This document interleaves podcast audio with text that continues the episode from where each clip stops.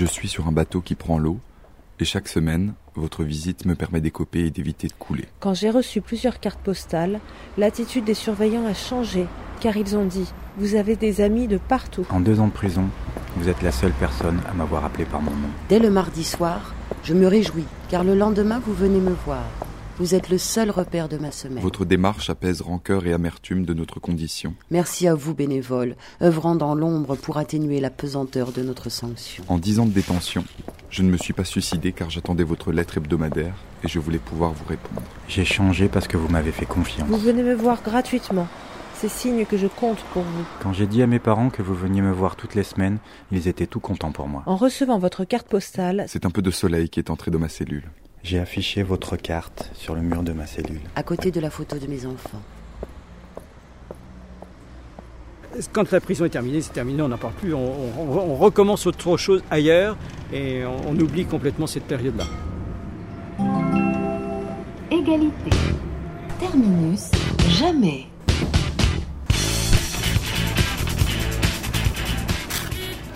C'est la chronique des repérés. Ici, on y est.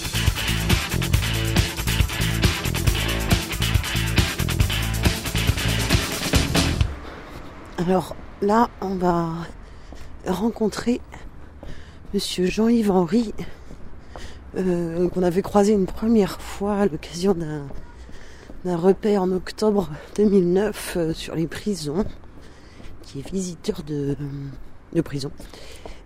Et euh, on, va, lui poser un tas de questions sur comment ça se passe derrière les murs et euh, le, fonctionnement, l'organisation, euh, puis euh, le, le rôle du, visiteur de prison et comment on le devient. Alors, on a rendez-vous à 14h au Palacium, qui se trouve sur la place de l'ancien tribunal et juste à côté de la maison d'arrêt. Et il doit être 14h moins 1.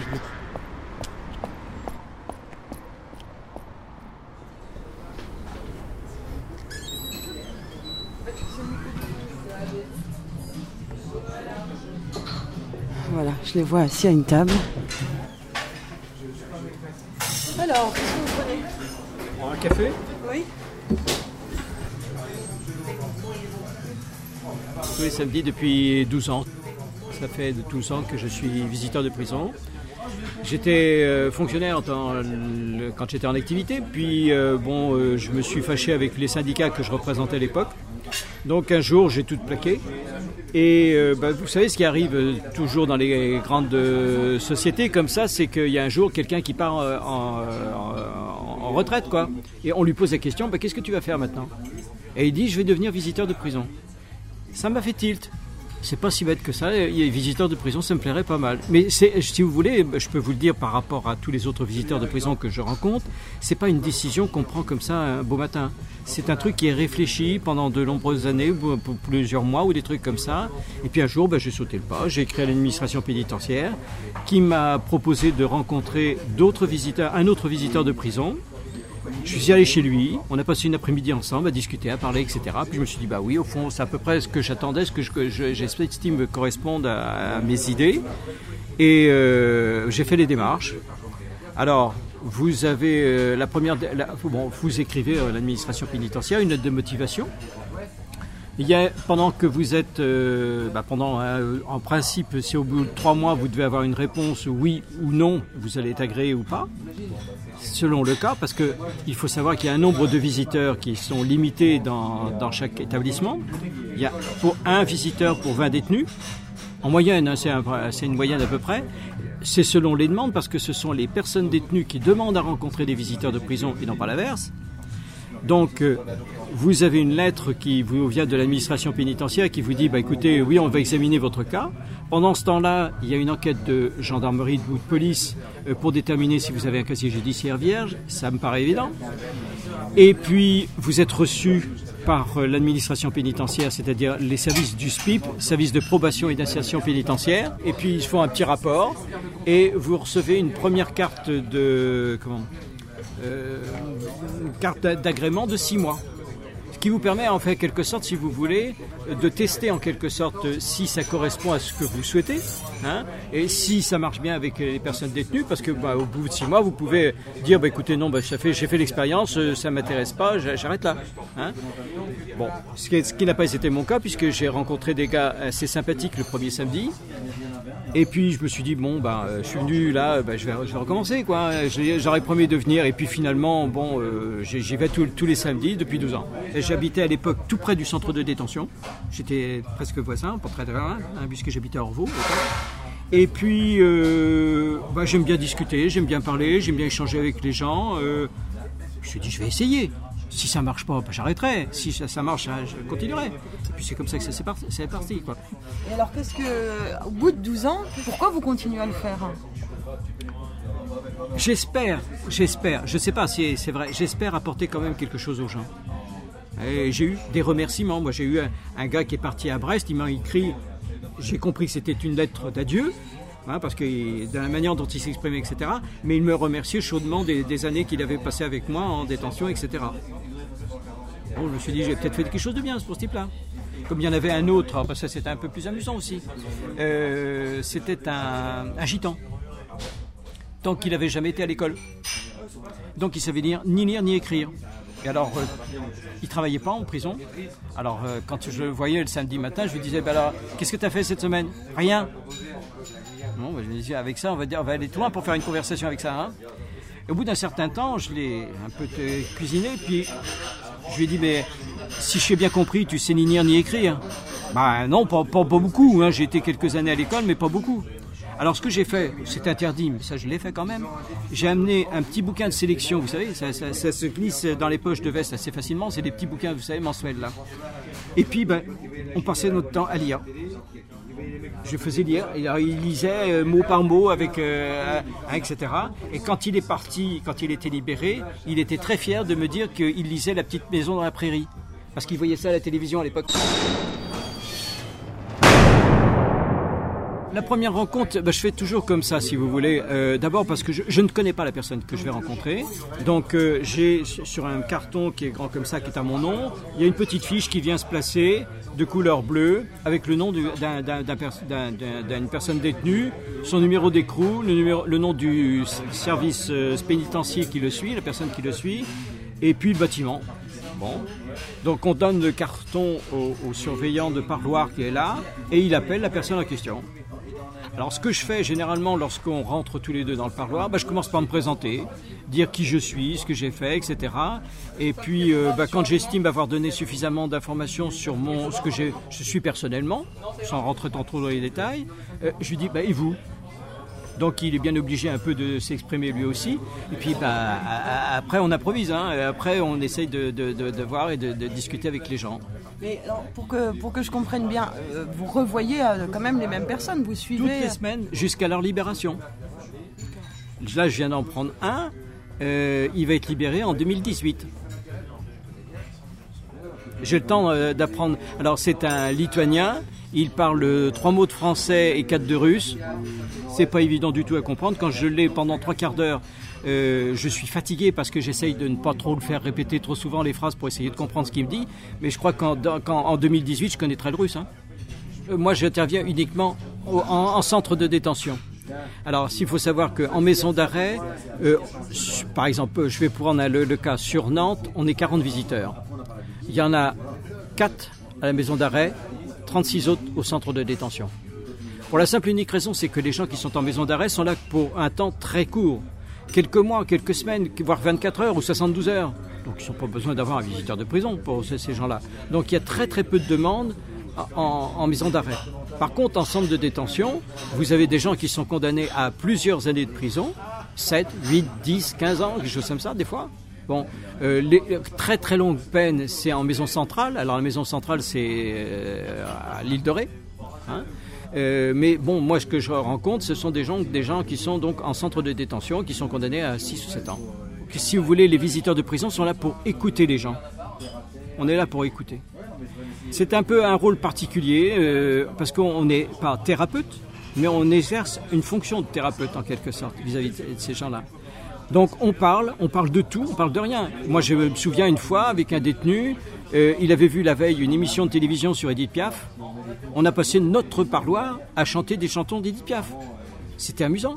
Et, je suis sûr que, alors moi en ce qui me concerne et lui c'était pareil, ni l'un ni l'autre, nous n'étions en prison pendant cette heure de parloir. On était comme deux, amis à la, terrasse d'un café ou des trucs comme ça, euh, à, chercher des chansons, à chercher des airs. De... Des fois on pleure, des fois on chante, des fois on rit, des fois ça, dépend des fois. On rencontre des gens très très différents les uns des autres. Alors c'est une des caractéristiques, c'est qu'on ne choisit jamais, bien entendu, les détenus et qu'on fait aucune ségrégation vis-à-vis des condamnations. On n'est pas là pour les juger, les gens. On n'est pas là pour les juger. Donc, j'ai eu à la fois des pédophiles, des meurtriers, euh, des, des trafiquants de drogue. J'ai- eu, je crois, à peu près de tout. hein. En 12 ans, j'ai vu à peu près euh, toutes sortes de catégories de, de- de gens. Et qu'est-ce que vous avez au préalable euh, sur cette fiche bleue dont vous nous parliez Rien. Le nom, simplement. Le nom, le numéro du bâtiment, le numéro de la cellule, etc. Mais je ne connais absolument pas le- les gens.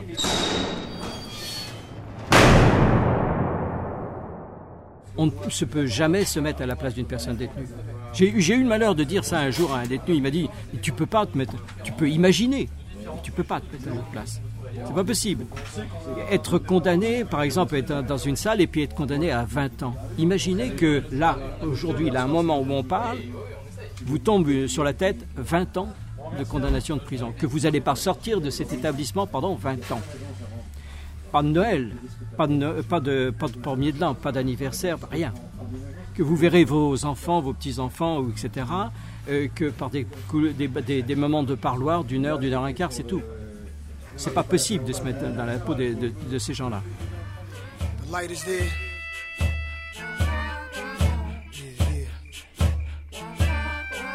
See, I come from Mississippi. I was young and running wild. Ended up in New York City, where I had my first child. I named the boy Nasir. All the boys call him Nas. I told him as a youngster, he'll be the greatest man alive. Let's go. Une des questions qu'on ne pose jamais, c'est pourquoi tu es là? Ça, c'est une chose qu'on ne fera jamais parce que on n'est pas. Les, juges qui ont eux des rapports de police, de gendarmerie, de, de psychiatres, etc., peuvent même se tromper. Nous, qu'est-ce qu'on a comme information? Ce que veut bien nous dire la personne détenue. Et bien entendu, c'est toujours euh, édulcoré en quelque sorte. La responsabilité est minimisée dans l'affaire. Donc on ne peut pas se permettre de juger. Par contre, ce qui nous arrive souvent, enfin ce qu'on fait fréquemment, c'est qu'on essaye de... Et un jour ou l'autre, ils nous disent pour quel motif ils sont là. Tu sais, hein, bon, je te l'ai pas dit, mais enfin, je suis là pour ça. Tous, vous m'entendez? Tous ceux que j'ai eus ont une euh, vie euh, adole- d'adolescent, si vous voulez, en quelque sorte, déplorable. Déplorable. Et, on finit par, euh, par avoir pitié de ces gens-là. Alors je vais vous en raconter une parce que autrement je, je serai là ce soir jusqu'à 18h. Euh, ben, c'est le deuxième d'ailleurs que j'ai rencontré qui, était comme ça. Euh, il, était, il avait des parents et puis avec trois frères et une sœur. Son père a commencé par violer sa sœur. Comme sa mère n'a pas réagi, elle s'est mise dans la boisson et quand il ne violait pas la sœur, il violait le chien. Sa mère s'est mise dans la boisson. À 6 ans, il faisait le tour, quand il rentrait de l'école le soir, vous imaginez, un petit gamin de 6 ans quand même, hein, c'est pas vieux, il faisait le tour des placards de la maison pour ramasser les bouteilles de vin et les, les jeter dans le puits, dans le fond du jardin. Un jour, il en a eu ras-le-bol. Il devait avoir 7, 8, 9 ans, quelque chose comme ça. Il en a eu ras-le-bol. Il était voir les parents d'un petit copain qui était avec lui à l'école. Puis il s'est entendu avec les familles en disant Est-ce que vous pourriez pas m'emmener pendant les vacances parce que j'en ai marre de la maison? Tes parents sont d'accord? Oui, oui, oui. Et euh, ben, le voilà parti avec euh, la, la famille du petit copain. Il est parti au fin juin, à la sortie d'école. Il est revenu le 1er septembre. Ses parents ne se sont jamais inquiétés d'où est-ce qu'il était parti. Quand son père, quand son père l'a vu revenir le, matin, il lui a dit Tiens, t'es de retour? À 16-17 ans, il a quitté la maison. il est allé à Paris, où il a trouvé un garagiste qui l'a pris comme arpette. Bon, pour nettoyer le garage. Et puis, euh, il lui a dit, écoute, hein, au-dessus du garage, il y a une chambre. Si tu veux, tu lâches là-haut. Moi, je veux pas savoir. hein. Tu te débrouilles, tu fais ce que tu veux. Il y a une chambre, tu fais ce que tu veux. Bon, ben, le voilà, il avait un peu d'argent. Il y a un peu d'argent. Il, avait un logement impeccable. Le samedi et le dimanche, bah, comme tous les gamins, il sortait. Il allait au, au café d'en face faire un flipper avec une bière. Jusque-là, rien de mal. Ben oui, mais c'était dans une banlieue mal fréquentée. Il s'est fait raqueter plusieurs fois. Son blouson, ses chaussures, je sais pas quoi, etc. Un jour, il en a eu ras-le-bol. Et après s'être fait raqueter, il est monté dans sa chambre. Il avait un revolver, il est redescendu, il est tué trois gars. Alors, ce type-là, pour, finir quand même bien l'histoire, ce type-là est sorti de détention. Euh, je l'ai accompagné pendant un certain temps. Il est allé vivre chez sa sœur, celle qui avait été violée pendant toute son adolescence. Et euh, il me téléphonait de temps en temps, me disant, tu sais Henri, hein, j'ai pas de boulot, hein, j'ai pas de boulot, etc. Puis un jour, il me téléphone en disant, ça y est, j'ai trouvé un boulot, parce qu'il avait appris le métier d'électricien en détention. J'ai trouvé le métier d'un un gars qui, me prend et, ça marche. Bon, ben j'ai dit, c'est bien. Trois ou quatre mois après, il me téléphone, dit, non, j'ai un souci. Alors je dis, quoi, qu'est-ce qui t'arrive? Bah, Il me dit, voilà, le patron chez qui je suis va partir en retraite. Il voudrait que je reprenne sa société. Et puis, euh, ouais, six mois à peu près après, il m'a téléphoné me disant Tu sais, Henri, hein, je suis devenu PDG. hein. bon, depuis, je sais qu'il est marié, qu'il a une petite fille. Il y a un avant, un pendant et un après la prison. Et généralement, cette période de la détention, ils essayent d'oublier. Hein. Let's go.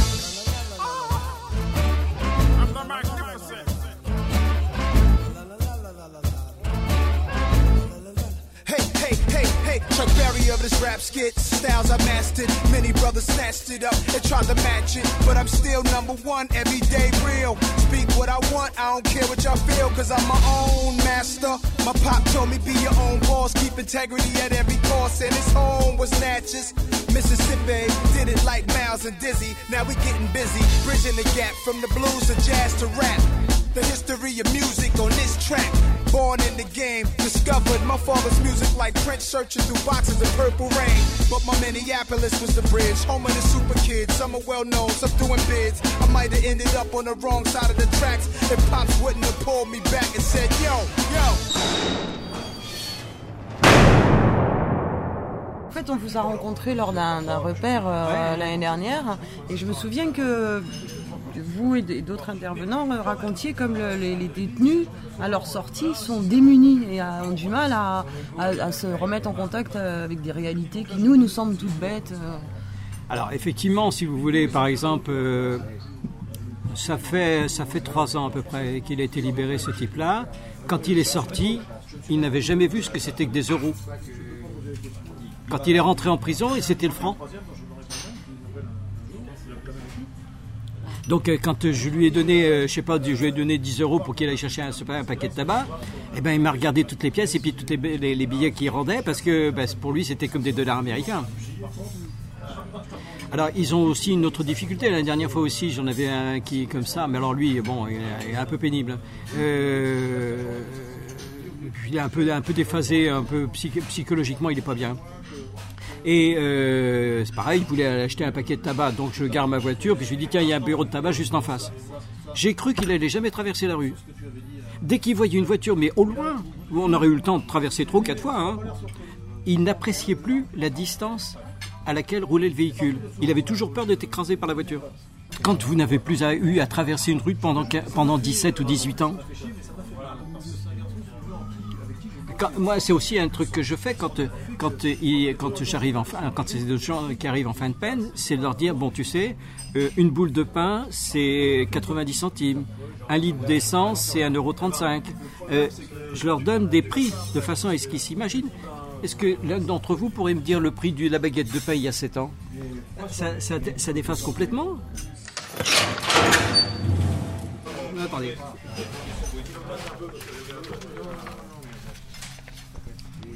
Je suis sur un bateau qui prend l'eau et chaque semaine votre visite me permet d'écoper et d'éviter de couler. Dès le mardi soir, je me réjouis, car le lendemain, vous venez me voir. Vous êtes le seul repère de ma semaine. En deux ans de prison, vous êtes la seule personne à m'avoir appelé par mon nom. J'ai changé parce que vous m'avez fait confiance.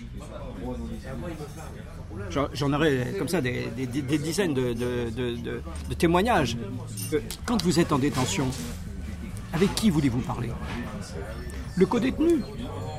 Oui, peut-être. Il y a, peut-être des gens avec qui vous avez un certain attachement, etc. Euh, vous avez peut-être une certaine intimité, mais bon, tout le monde a fait l'expérience de gens avec qui on a fait confiance. On leur a confié des, choses euh, confidentielles, en quelque sorte, et puis finalement, ils vous trahissent. Et en prison, euh, dix minutes après, toute la prison est au courant de ce que vous vouliez ne pas euh, que les autres connaissent. Le surveillant? Oui, il a bien le temps de un peu de discuter avec vous, mais un petit quart d'heure, 20 minutes, grand maximum, pour voir euh, des problèmes de, compagnonnage ou de voisinage ou des trucs comme ça. Mais il n'a pas le temps de rester à discuter avec vous. Le- L'avocat? Faut pas compter sur lui. Ce sont la plupart du temps des avocats commis d'office qui viennent une demi-heure, trois quarts d'heure avant le jugement et puis qui disparaissent après. La famille. Oui, la famille, on peut discuter avec eux. Mais bien souvent, ce sont des, les gens qui sont là sont condamnés suite à des faits alcooliques ou de drogue. Et euh, comment voulez-vous qu'un homme se plaigne des conditions dans lesquelles il vit à sa femme alors que sa femme subit les conséquences de son enfermement? Parce que lui, il est en prison, c'est certain. Mais madame, elle est toute seule dehors avec euh, les enfants, les, tous les ennuis, tous les problèmes. C'est elle qui a tout à gérer. Quand je rentre le samedi matin, il y a des enfants qui viennent voir leur, papa, là. hein. Qui se ramènent avec des dessins, vous voyez, des, un petit soleil. des- hein. J'imagine la situation. Papa, quand est-ce que tu rentres à la maison? Quand on a 6 ans, 6 ans pour vous, c'est toute une existence, 6 ans. Et quand le père doit dire j'en ai pour 6 ans. Hein? Donc, avec qui voulez-vous parler quand vous êtes en détention? Il n'y a que les visiteurs de prison. On est, ils sont sûrs qu'on garde le secret des entretiens. hein, et on n'a aucune influence sur la condamnation ou la durée de la peine, etc. Ils savent qu'on est des bénévoles. On n'est pas quand même sans rencontrer quelqu'un tous les samedis, sans avoir un lien d'a- d'amitié, on va dire ça comme ça, d'amitié avec ces, gens-là. hein. On finit par être des confidents, effectivement, parce que si vous voulez, ça fait partie aussi de notre charte, on est tenu au secret de nos entretiens. Le directeur de la prison peut venir me voir, me demander si, je pense d'un tel ou un tel, je ne dirai pas.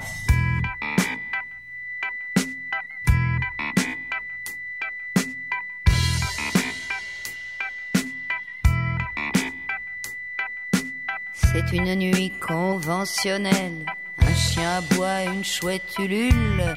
Les prisonniers dans leurs cellules rêvent de creuser un tunnel. Mais avec une petite cuillère, il faudrait être un peu naïf.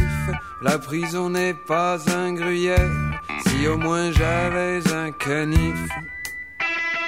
Je vous fais porter une brioche, fourrée avec une pioche, 10 mètres de corne environ, dans la dinde au marron. Si vous goûtez la mortadelle, n'avalez pas la pelle. Ce n'est pas tout car j'ajoute une lime dans le pâté en croûte et dans le petit pot de beurre, une pince monseigneur. Dans la purée, pas de grumeaux, Seulement le chalumeau 10 mètres de corde environ, dans la dinde marron. Un vilebrequin dans le ragoût. Ça lui donnera du goût. Et le poil dans la choucroute, moi franchement ça me dégoûte. Filez avant que le jour se lève. Si vous trouvez la. Les conditions de détention sont infectes. Infectes dans le sens, si vous voulez, que par exemple, alors on va y passer devant tout à l'heure, euh, la prison qui est là, alors je ne suis plus sûr si c'est 128 ou 129 cellules, mais enfin je sais qu'il y en a une qui est fermée parce que le directeur a jugé qu'elle était dangereuse, le plafond menaçant de tombé sur les, habitants d'en dessous.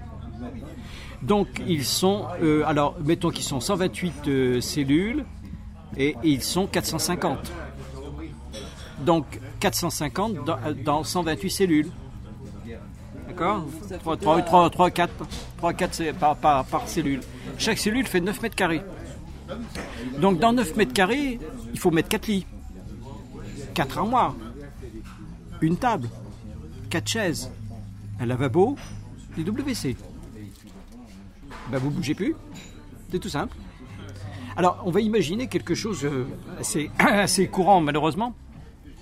Euh, vous êtes condamné à 8 jours de prison ferme. Bon, donc vous arrivez, euh, bah, vous négociez avec euh, quand même le juge le- à la période dans laquelle vous allez faire votre temps de détention, et vous arrivez un lundi matin avec votre petite valise, avec à l'intérieur euh, de l'eau de Cologne, un livre que vous n'avez jamais eu le temps de lire, un livre broché que vous n'avez jamais eu le temps de lire en disant ben, je vais peut-être pendant 8 jours, je vais peut-être avoir le temps de lire, une bombe à raser pour les hommes, enfin bref, tout un tas de, choses et des produits d'hy- d'hygiène, etc. Tout ça c'est interdit. L'eau de Cologne parce que vous pouvez vous saouler avec. La bombe à raser, on ne sait pas trop ce qu'il y a dedans, donc on l'interdit. Le poste de radio, ben, c'est pareil, il faudrait le démonter pour savoir s'il n'y a pas de la drogue à l'intérieur, donc on l'arrête. Et puis le livre broché, ben, c'est pareil, dans l'épaisseur de la machine, on aurait pu mettre de la drogue, donc euh, on vous confisque tout ça. Une fois que vous êtes, euh, qu'on a fait le tri de vos affaires, il y en a une partie qui part à la fouille, a une partie qui reste avec vous, dans un sac poubelle, parce qu'on vous vous n'avez pas le droit à votre valise, bien entendu. À ce moment-là, on vous fait déshabiller entièrement nu. Et puis une fois que vous êtes entièrement nu, on vous fait tousser et on regarde dans votre anus si vous n'avez pas caché de la drogue. Après, on vous fait rhabiller. Et on vous fait passer dans une pièce dans laquelle vous allez prendre un matelas, euh, des couvertures, euh, un drap, une paire de draps, etc. Et on vous emmène dans une cellule où il y a déjà trois gars. Le premier, c'est un toxicomane. Donc pour l'instant, il n'a pas beaucoup de drogue, hein, il n'en a pas beaucoup, euh, pas, du tout. Et donc on lui donne un médicament de substitution qui s'appelle la méthadone. Mais bon, un regard un peu plus appuyé, une réflexion, etc., c'est tout de suite la bagarre. Vous avez le deuxième, lui, euh, il râle parce qu'il n'a pas vu son avocat depuis déjà un certain temps, il va bientôt passer en jugement, etc. Et euh, ça l'énerve tellement qu'il fume cigarette sur cigarette. Et vous, vous ne supportez pas le tabac. Le troisième, eh ben lui, il vient d'être condamné. Il va partir en centre de détention d'ici deux ou trois jours, quelque chose comme ça. Mais il vient de savoir qu'il vient d'être condamné à 7 ans de prison et sa femme vient de lui envoyer un petit courrier en lui disant qu'il demandait le divorce. Donc il ne voit plus ni sa femme ni ses enfants. Et ça lui monte tellement à la tête qu'il regarde la télévision jusqu'à 3 heures du matin. Et vous, vous vouliez dormir. Voilà les conditions dans lesquelles on vit à la maison d'arrêt, là, ici, tout près. Dans les centres de détention, c'est un peu mieux, si, vous voulez. Dans les maisons d'arrêt, le directeur est tenu de prendre tous ceux que la, justice lui présente. Il ne peut pas dire euh, c'est complet, j'en veux plus, c'est fini. Il est tenu de prendre tous ceux que la justice lui envoie. Dans les centres de détention, il fait un peu le tri. hein, euh, dans le sens que, euh, bon, il peut demander au directeur euh, interrégional, par exemple, de dire bah, écoutez, moi je suis, je suis complet, vous pouvez peut-être en envoyer un à Angers ou deux à Rennes ou des trucs comme ça. Donc il y a un numerus clausus qui est assez respecté en gros. hein. Donc en moyenne, enfin il faut attendre quelques fois. Alors vous avez le quartier arrivant, quand vous arrivez au centre de détention, vous avez le quartier arrivant, Bon, là vous êtes plusieurs dans les mêmes cellules, pareil. Et puis après, bah, vous pouvez obtenir, mais pas tout de suite, pas tout de suite, mais au bout d'un certain temps, vous pouvez obtenir une, cellule individuelle. Donc euh, là, c'est quand même un, peu mieux, un peu plus acceptable. Alors, je reviens sur les maisons d'arrêt. Sur les maisons d'arrêt, il y a très, le règlement est très strict. Les portes sont fermées toute la journée. Si vous voulez aller à la bibliothèque, il faut demander l'autorisation au surveillant. Si vous voulez aller euh, faire un- enfin, la, promenade, c'est pareil. En centre de détention, les portes sont ouvertes le matin de 7h à 17h, 17h le soir. Donc, vous n'avez pas le droit de changer d'étage, mais vous pouvez aller voir un copain qui se trouve dans la cellule d'à côté ou des trucs comme ça. Vous pouvez aller prendre un café, euh, vous pouvez aller discuter avec Pierre-Paul ou Jacques, etc., selon les affinités. En maison d'arrêt, très peu d'activités. Très très peu d'activités. D'abord parce qu'il y a un turnover de, personnes qui partent qui viennent, qui rentrent, qui sortent, etc. considérable. En centre de détention, il y a des activités, soit culturelles ou artistiques, et il y a des ateliers où vous pouvez travailler. Alors, problème du travail. L'administration signe un contrat, par exemple avec L'Oréal, pour faire de la mise euh, du conditionnement, etc. Mais L'Oréal ne connaît pas les personnes qui sont sous-placées sous sa responsabilité, qui font le travail. Elle les ignore. Donc, ces gens-là n'ont pas véritablement de contrat de travail. Ils ne savent pas ce que c'est que le chômage. Ils ne savent pas ce que c'est que les périodes de, congés payés. Quand il n'y a, a, plus de travail, il n'y a plus de travail. Point. Et ils sont plus payés. Et ce sont des activités, alors je vais dire, pour les occuper. Parce que, en gros, alors, il faut savoir que l'argent qu'ils gagnent quand ils travaillent comme ça, dans des, pour L'Oréal ou pour d'autres activités, euh, c'est divisé en trois parties. La partie cantine, la partie euh, libéra, euh, euh, pécule libératoire et puis, dites-moi donc, paiement des, victimes. Oui, indemnisation des, des parties civiles. Voilà, c'est chercher le terme. Parties civiles. Donc la, somme est divisée en trois et en gros, en gros, quand il leur reste 200, 250, 200, 300 euros par mois, c'est bien, c'est pas mal. Le, le pécule cantine, ils en font l'usage qu'ils en veulent. Mais il faut savoir aussi qu'en prison, vous, pourriez, vous allez certainement être surpris, mais tout se paye, tout s'achète en prison. Vous voulez la télévision? Bah faut la louer. Vous voulez le frigo? Bah faut le louer. Tout. Qu'est-ce qu'ils ont sans argent? Rien. Rien? La nourriture, par exemple. Ah bah oui, la, la, la, nourriture, oui. Alors, ils ont la nourriture et les produits d'entretien pour la cellule. Si vous voulez, de l'eau de javel, une serpillière et un balai. Là, ils ont ça. Ils ont ça tous les mois. Bon. Mais en dehors de ça, des produits d'hygiène. Alors donc, euh, si vous voulez, il y a des accords qui sont passés avec euh, le Secours catholique et puis la Croix-Rouge pour ce qu'on appelle les indigents, ceux qui n'ont rien. Il faut bien quand même que s'ils veulent s'acheter un paquet de tabac, euh, donc ils ont droit à 20. Alors selon des, les, la générosité du Secours catholique et de la Croix-Rouge, ça varie d'une prison à l'autre, mais c'est entre 20 et 30 euros par mois. C'est une nuit conventionnelle. Un chien aboie, une chouette ulule. Les prisonniers dans leurs cellules rêvent de creuser un tunnel. Je cherche sans y parvenir une position pour dormir. Aboie le chien, ulule la chouette. Je m'allume une cigarette. Imagine un cigare qui fume, une pâtisserie qui vole des tours. Une danseuse avec une plume dans la pièce montée des grands jours. Pistolet en sucre, doté de pièces en chocolat. Bonne à manger, pas pour le lucre. Je les cacherai pas sous mon matelas. Je vous fais porter une brioche, fourrée avec une pioche, 10 mètres de corde environ, dans la dinde marron. Si vous goûtez la mortadelle, n'avalez pas la pelle.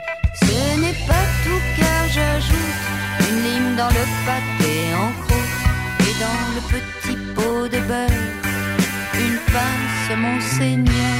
Dans la purée, pas de grumeaux, seulement le chalumeau. 10 mètres de corde environ, dans la dinde au marron un vilebrequin dans le ragoût.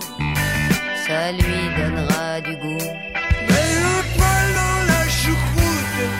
moi franchement ça me dégoûte. Avant que le jour se lève, si vous trouvez la fève.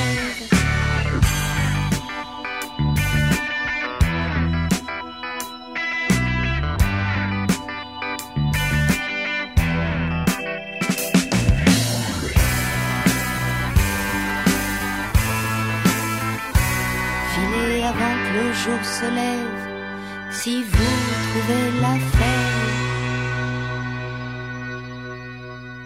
Euh, quand j'ai commencé euh, à être visiteur de prison, donc il y a 12 ans, euh, il n'était pas rare d'avoir des réflexions du, genre de celle-ci de la part des surveillants. Il y a les laisser crever dans leur merde, ces gars-là, etc. Bon, c'était à une certaine époque. Maintenant, si vous voulez, les gens qui viennent, qui sont des surveillants de l'administration pénitentiaire, ont se recruté à un autre niveau qu'il y a quelques années. Et maintenant, il faut avoir le bac hein, pour être surveillant. Euh, ils ont une autre mentalité, une autre perspective. Et ils savent très bien que on est un facteur d'apaisement, nous les visiteurs. Alors, c'est une chose que, et c'est une règle aussi, ça, c'est de toujours dire euh, le jour et l'heure à laquelle on va revenir. Parce qu'en en détention, on attend. On attend la visite de l'avocat, on attend la famille, on attend euh, l'ouverture des portes pour aller... Euh, et le temps ne passe pas de la même manière que pour nous, vous et moi. Donc, il faut que, ça c'est une règle aussi qu'on qu s'impose, c'est de dire, bon, je te quitte aujourd'hui, mais je reviendrai mardi de la semaine prochaine à 3 heures. Parce qu'il faut on pourrait toujours se dire, bah, de toute façon, il est en prison, il risque pas de se sauver. Si je viens, il sera toujours là. Ben non, c'est pas vrai. C'est pas vrai parce que, euh, surtout en centre de détention, il peut aller à la cour de promenade, il peut aller à la bibliothèque, il peut aller euh, voir le médecin, il peut. Donc il n'est pas toujours dans sa, cellule. Et si euh, je viens à un moment où c'était pas prévu et puis qu'il est absent, c'est la réponse systématique des surveillants refusée. La première fois que ça, m'est arrivé, je me suis dit, mais quand même, bon, la dernière fois, on s'était bien quitté, euh, bons amis, etc.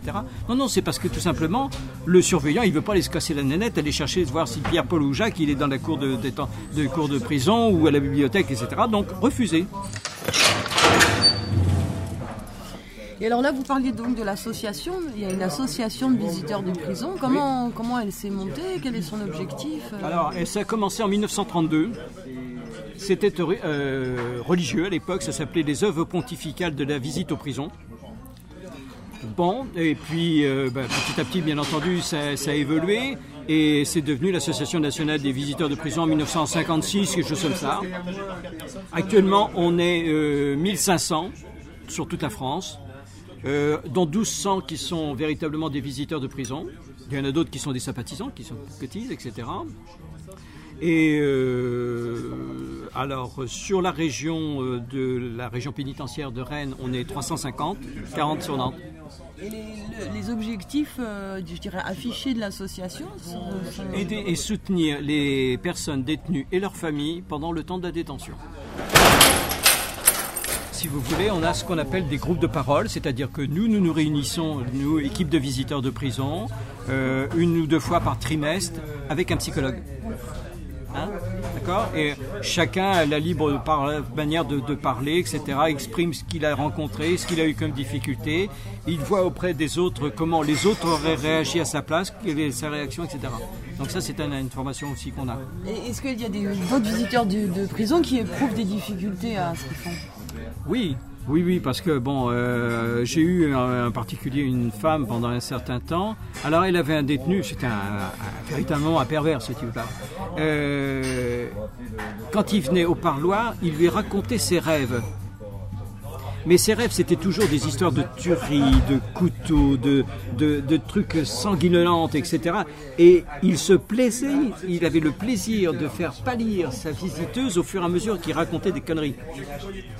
Alors elle m'a dit, euh, Monsieur Henry, mais je peux pas continuer comme ça, je peux pas continuer avec J'ai dit arrêtez surtout, arrêtez d'aller pas vous vous, vous, vous, vous mettre dans des états pareils. Ça c'est un type, il faut rendre le carton à l'administration pénitentiaire en disant écoutez, donnez-moi quelqu'un d'autre, mais celui-là j'en veux plus. Vous êtes fouillé avant les visites? Non, jamais. Ça, c'est par euh, amabilité ou- c'est par convention. C'est par convention. Il faut vous dire que, je vous l'ai dit tout à l'heure, il y a une enquête de gendarmerie ou de police qui est faite pendant le temps où on fait les démarches pour l'agrément. Euh, donc, on nous fait confiance. On nous fait confiance. Est-ce que vous êtes autorisé, par exemple, à amener un jeu de cartes ou des choses euh, à Non. faire euh On ne rentre rien, on ne sort rien. On ne rentre rien, on ne sort rien. Ça, c'est une règle absolue. Même un bonbon, même. euh, Ça, on le fait, on le fait. hein. Pendant un certain temps, même, on avait, on avait un surveillant qui était sympa, on prenait le café avec lui, et, et puis, puis- puis- puis- puis les autres détenus aussi. Dans, Ouais. le, dans la salle de. dans, dans- dans les parloirs, alors on au bout des parloirs, il y a un, lavabo avec de l'eau chaude. Ben, on amenait des, des- des petits cafés, les machins, etc. Puis il y en a un, un jour. Qu'est-ce que vous foutez avec ce, ce truc-là? Rends-moi, c'est moi tout ça. bon, depuis c'est fini, mais enfin bon, pendant un certain temps, on l'a fait, ça. On prenait un petit café, je trouvais que c'était pas mal.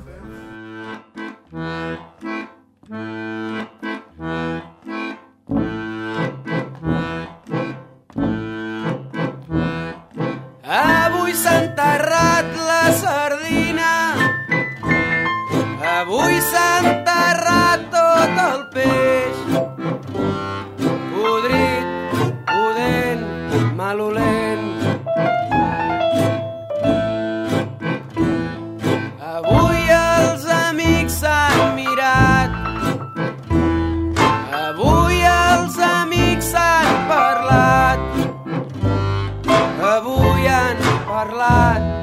Parlar.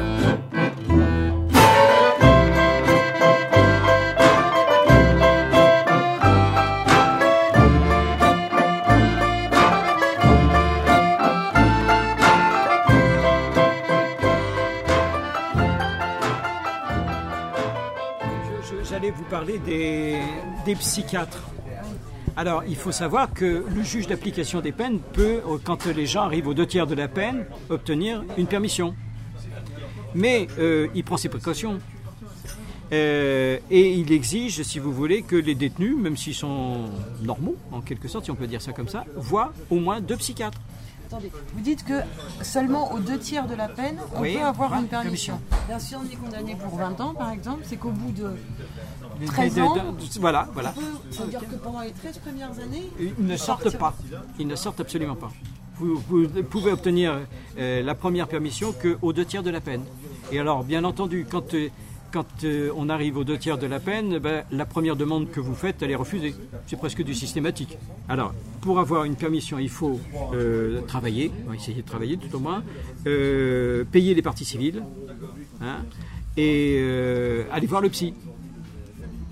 Donc, le, le gars va faire sa première demande et ça sera refusé, presque systématiquement.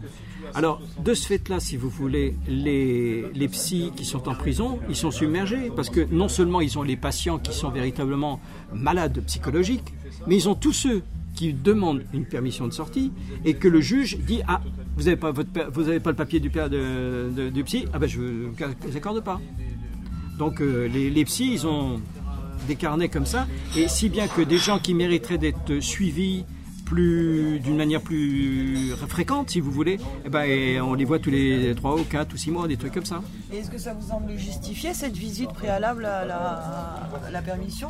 Alors, moi, j'ai questionné une fois le, le juge d'application des peines. Et il y a- C'est vrai qu'il y a des fois, si vous voulez, il libère des gens qui font des mauvais coups pendant qu'ils sont dans- en, en- en permission.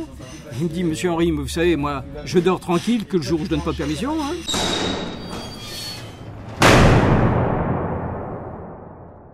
Va faire un tour de. Qu'est-ce que vous en pensez Ouais Alors là, on sort et on va faire le tour de la maison d'arrêt qui se trouve pas loin d'ici, pas loin de, de l'ancien tribunal. Et, et donc là, on voit des fenêtres euh, qui donnent sur la rue. Et c'est c'est des fenêtres de cellules ou Ah oui, c'est euh, des fenêtres de cellules, ça. C'est des fenêtres de cellules, ça. Donc les gens, voient- le- les gens à l'intérieur voient ce qui se passe à l'extérieur. Euh, je ne sais pas pour celle-ci si c'est pas euh, des vitres teintes, enfin des vitres euh, opaques, si vous voulez. Regardez, on ne voit pas les visages là-dedans. Ouais. Est-ce qu'il n'y a pas des gens qui se postent ici pour. Ah bah si, c'est ce qu'on appelle, c'est ce qu'on appelle des parloirs sauvages, mais avec la circulation ici, c'est pas facile d'échanger euh, de, la, de la conversation. Par contre, euh, euh, il est facile de temps en temps de jeter des portables par-dessus le machin, par-dessus le mur. Les fenêtres faisant à peu près euh, 50 cm de côté, j'ai très mauvaise appréciation. Euh, il faut être assez habile hein, pour arriver à jeter quelque chose. euh. Bon, ben, vous savez, il y en a qui sont très adroits. Hein. Et là, ce qu'on voit donc. C'est un mirador. Mais parce que là, en fait, entre le. Donc là, on longe un mur hein, qui, a, qui est voilà. assez haut. Entre le mur et le bâtiment qu'on voit, qui doit être euh, à quoi 2 mètres derrière le mur, qu'est-ce qu'il y a en fait? Là, je sais, je sais pas. Je sais que là, enfin, pour avoir, euh, parce que bah, c'était dans ma partie, ça, l'autre fois, euh, des photographies aériennes, la cour se trouve au centre. C'est en quelque sorte un octogone, et au centre, il y a les quatre cours. Alors, je tiens à une chose que je vous ai pas parlé, c'est le taux de suicide. Il faut savoir qu'en prison, sur l'ensemble de la France, il y a, euh, c'est ça, une centaine de suicides par an. Et à tous les trois jours. Sur une population de. 62 000 personnes. 62, 63 000, ouais, chose comme ça, peut-être un peu plus maintenant. 67 peut-être, on va arriver maintenant. Donc il y a un suicide par jour, un suicide tous les trois jours en prison. C'est 7% de plus que dans la population habituelle. Est-ce que, euh, enfin, est-ce que ça vous est arrivé de croiser ce genre de, cas, même de loin, sans que ce soit. euh, Ça, ça m'est- et c'est très difficile à détecter. Moi, je sais que j'ai eu un détenu comme ça que j'ai- suivi pendant très longtemps. Le samedi, quand je l'ai quitté, il était bien, on a discuté tous les deux, etc. Et le samedi d'après, quand je suis venu, on me dit, bah, lui, il a fait une, tentative de, de suicide, il s'est ouvert les veines, il était à l'hôpital. Comment ça se fait que j'ai que j'ai pas vu qu'il allait, il était dans cet, état? J'avoue franchement que je me suis toujours posé la question, j'ai pas, pas de réponse. hein. Il y a tout un tas de motifs, si vous voulez, qui agissent sur le mental de- des- gens qui sont en détention. Ça peut être le refus d'une permission. ça peut être une visite qui n'est pas, pas accordée, ou une famille qui vient pas les voir, ou euh, une mauvaise nouvelle de la part du, de l'avocate, tout un tas de choses qui peuvent entrer en considération qui font que les, gens se suicident. Et on a eu le, cas, enfin moi j'ai lu, je l'ai pas vu, mais j'ai lu le cas d'un quelqu'un qui s'est suicidé la veille de sa libération. Ah oui, un jeune. Il, a été condamné, il avait été condamné à, je sais pas, 15 jours, 3 semaines de prison, et il s'est suicidé le 14e jour. Est-ce que, ouais. Alors on peut penser que c'est dû à des choses qui soient extérieures à... Voilà, voilà. Il y, a, il y a tout un tas de trucs. Et le suicide en prison, c'est une, c'est une maladie, enfin c'est une, une tare euh, considérable de, de l'administration, ça. hein. Alors, ce qu'ils font, c'est que, et c'est ça qui est le problème quelquefois, c'est que euh, ils mettent deux détenus dans une même cellule en disant à l'autre, vous allez le surveiller, vous allez le surveiller parce que s'il fait des tentatives de suicide. Est-ce que ça marche ça? Il est certain, si vous voulez, qu'on ne peut pas mettre un surveillant derrière chaque détenu. Il n'y aurait pas assez. Donc, euh, bon, ben, on demande euh, aux autres de faire euh, de l'autosurveillance en quelque sorte. Ça marche plus ou moins des fois.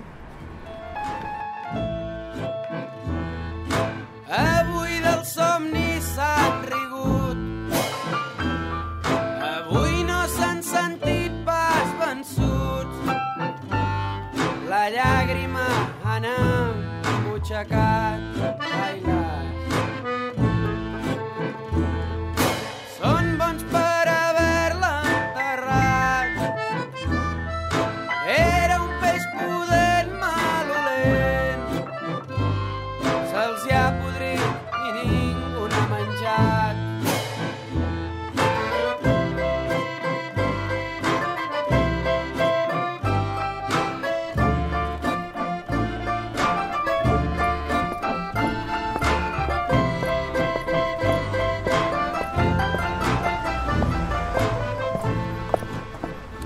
le regard des autres aussi. Il le regard des autres. Il faut savoir, enfin je vous l'ai dit tout à l'heure, les, les familles sont euh, victimes aussi de cette, euh, de cette, euh, de la, détention. Combien de gens, enfin de collègues sympas qui vous disent Bah alors, tu nous parles plus de ton mari, qu'est-ce qu'il fait? Sachant très bien qu'il est en prison, n'est-ce pas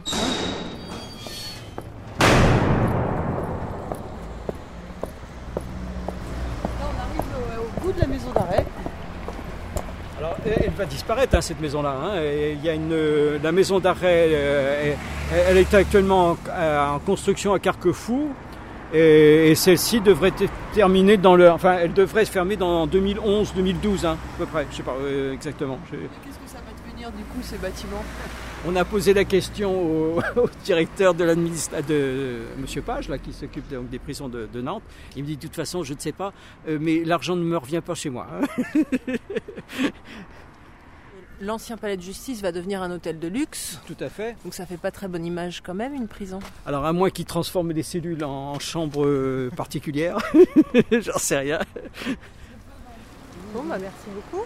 Oui, merci beaucoup. Merci de votre Mais moi j'aime bien parce que si vous voulez, euh, bon, il faut essayer de faire changer euh, la mentalité de la population. Il m'est arrivé il n'y a pas tellement longtemps de prendre le bus juste au centre de détention. Là, il y, là, il avait une dame qui parlait avec la femme qui, était conductrice. Oh, tous ces mecs-là, là, il a- de- devrait y avoir les passer à la chaise électrique, ça nous ferait coûterait moins cher. Et c'est l'ambiance d'un certain nombre de, nos concitoyens. Hein J'ai un collègue l'autre jour qui a été interrogé par une radio comme ça, mais alors c'était en, en direct si vous voulez. Donc les gens, à la fin de son intervention, mais il s'est fait presque injurier parce que euh, il avait un peu, aux yeux de certains, un peu trop de compassion vis-à-vis des personnes détenues. Ouais, Il y a encore cette il y a- y y encore des gens qui sont partisans de la peine de mort. Hein? Et, et qui, qui- et euh, pour eux, les prisons, c'est des, des- des- le Club Med.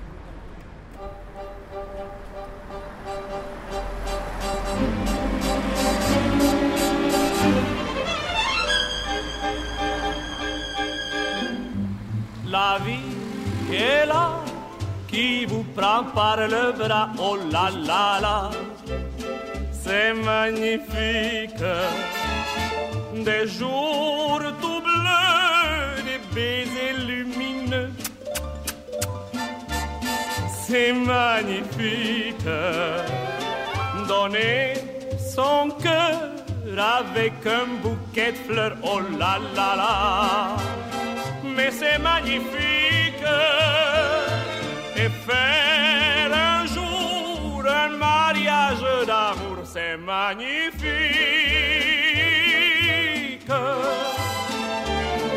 Parti là-bas, lune de miel à Cuba, oh là là là, c'est magnifique.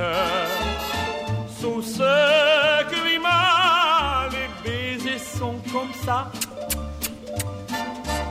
C'est magnifique. Des nuits d'amour qui durent 45 jours, oh là là. Mais c'est magnifique. Je vais voir Paris, retrouver ses amis, c'est magnifique.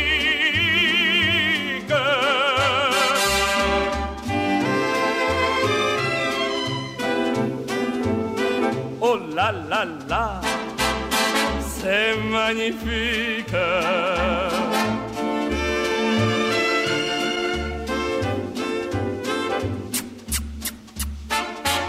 C'est magnifique. Avoir de cœur pour faire un seul bonheur. Oh là là là, mais c'est magnifique, s'aimer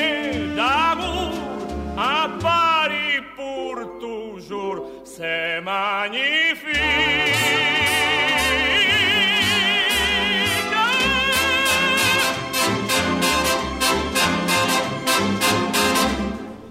maintenant, c'est le mot avec Michaud. Les mots ont un sens.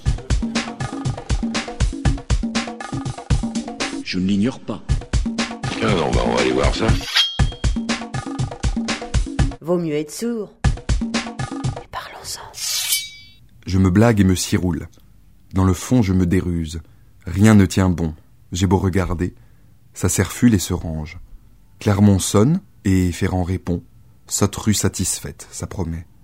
Mais que s'isolent les envieux et les torbus, tout.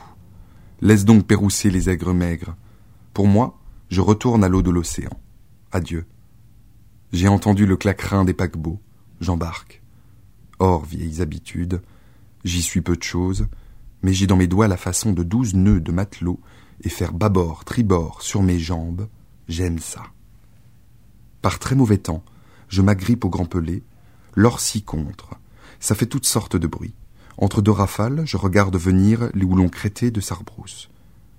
Et puis parfois, cette grosse eau se fait si calme et comme agonisante, on se sent profondément heureux. À peine si elle se craquelle de quelques rides et plis, comme ce qui tient et bloquetis sous l'œil d'une vieille femme. Attention, ce mois-ci, l'arrière-boutique, c'est champ libre. Uh, uh. Une idée. Le repère. Le repère. Un avis. Une idée. Le repère. Le repère. Le repère. Le repère de Nantes. Homéliès, tous les troisièmes vendredis du mois. Bienvenue dans l'arrière-boutique. Un avis, une opinion, une idée, quelqu'un.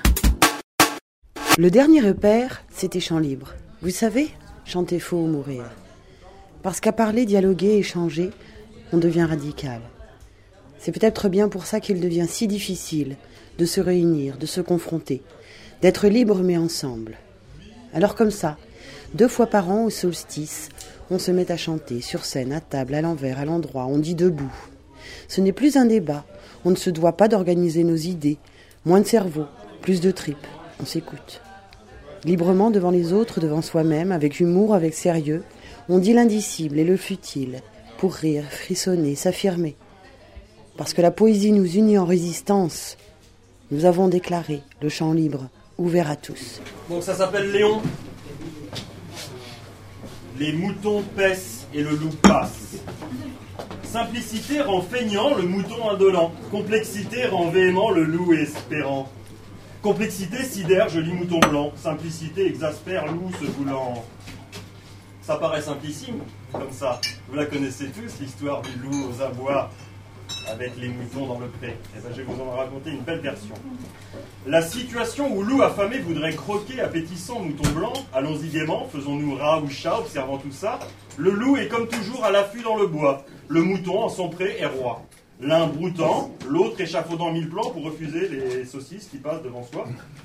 De clôture, il n'y a point, le berger n'a laissé que son chien. En dessous des taupes et autres vers de terre, mais tout le monde s'en fout, et moi et vous, euh, chat ou rat, scrutant dans le champ. Des vaches ont aussi ici brouté, traces de leur passage, des bouses et hommages de petits champignons à tétons. Léon, mouton noir, sans doute irlandais de souche, voire manouche, espoir du troupeau, mange les chapeaux des psylos. Prenant brin d'herbe pour stylo, il commence en transe à repeindre le pré à son nouveau goût, euh, trop fat, presque mou. Le chien dort, presque mort de faim, il rêve à des gamelles apportées par de belles femelles.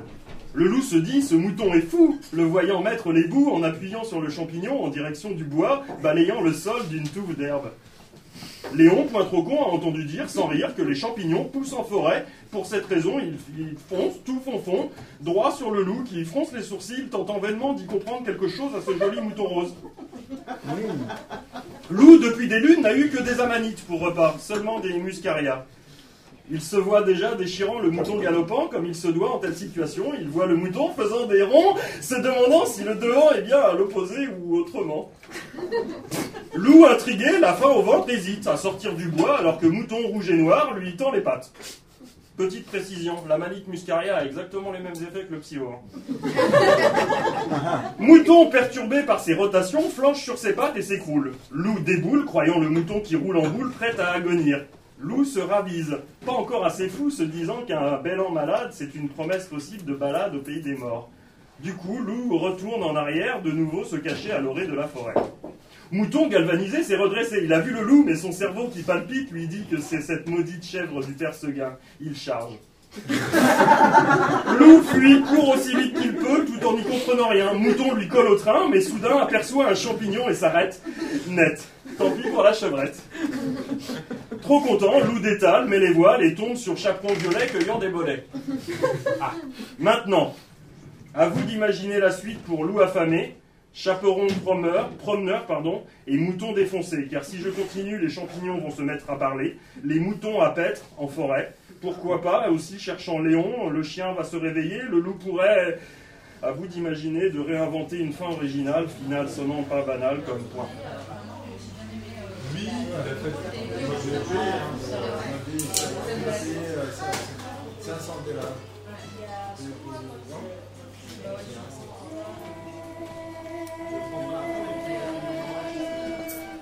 Toi la nymphette, toi la vedette, toi les gambettes, à quoi tu joues avec mon mec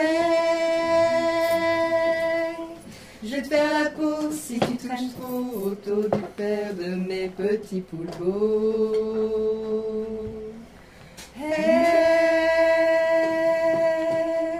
Toi la patronne, touche pas mon homme, ou je te dégomme, tu vas goûter à mes torgnons. Je suis plus costaud qu'un petit oiseau, je vais sécher l'eau de mes maudits sanglots.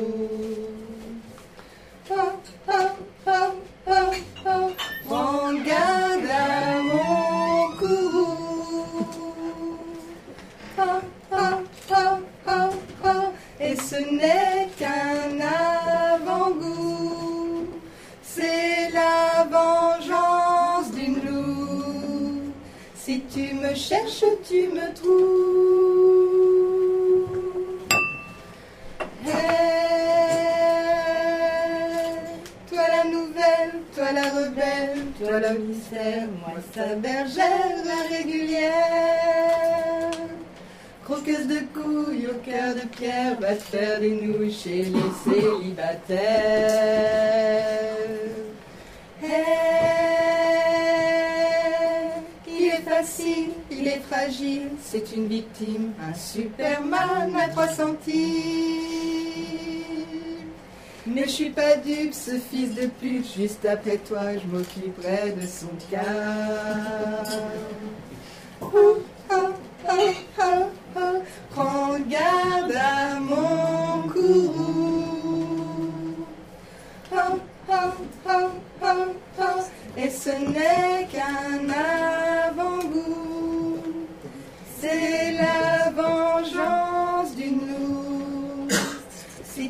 me cherches, tu me trouves.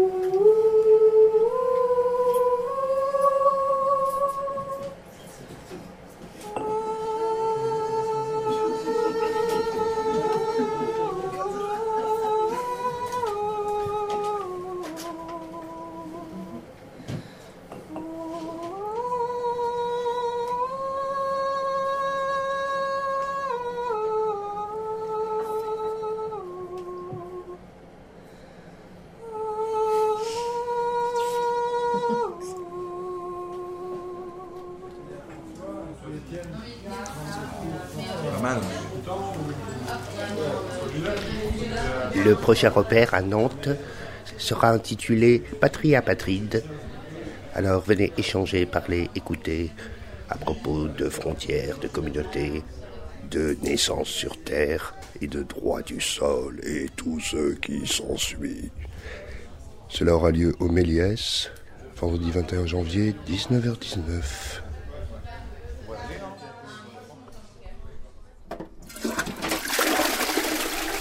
Une douche Alors, euh, euh, j'ai comme un doute là. En fait, euh, c'est quand Madame Lagarde, elle parle d'un gouvernement révolutionnaire à 360 degrés dans un pays où la croissance négative requiert une relance pour lutter contre la perception de rareté. Et c'est de la poésie, ça? Allez, bonne année. Enfin, on fera ce qu'on peut, hein. C'est la fin.